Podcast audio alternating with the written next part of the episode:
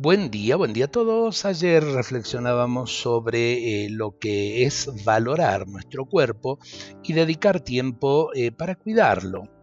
Eh, esta oración nos puede servir también.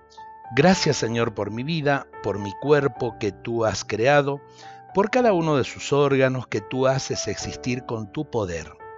Con esa misma fuerza creadora pasa ahora por todo mi cuerpo y vivifícalo Dios de ternura, penetra con el soplo de tu espíritu en cada uno de mis órganos. Restáuralos, serénalos, aplaca toda tensión con tu cariño que todo lo cura. Sana mi cuerpo con tu paz infinita.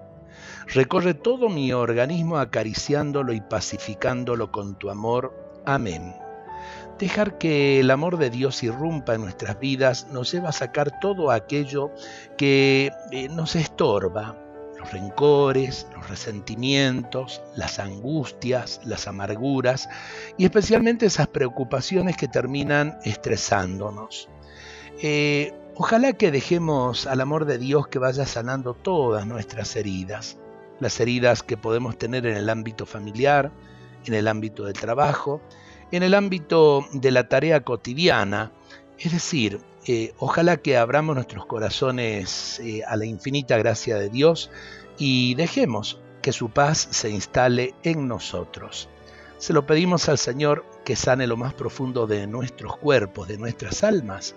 Dios nos bendiga a todos en este día.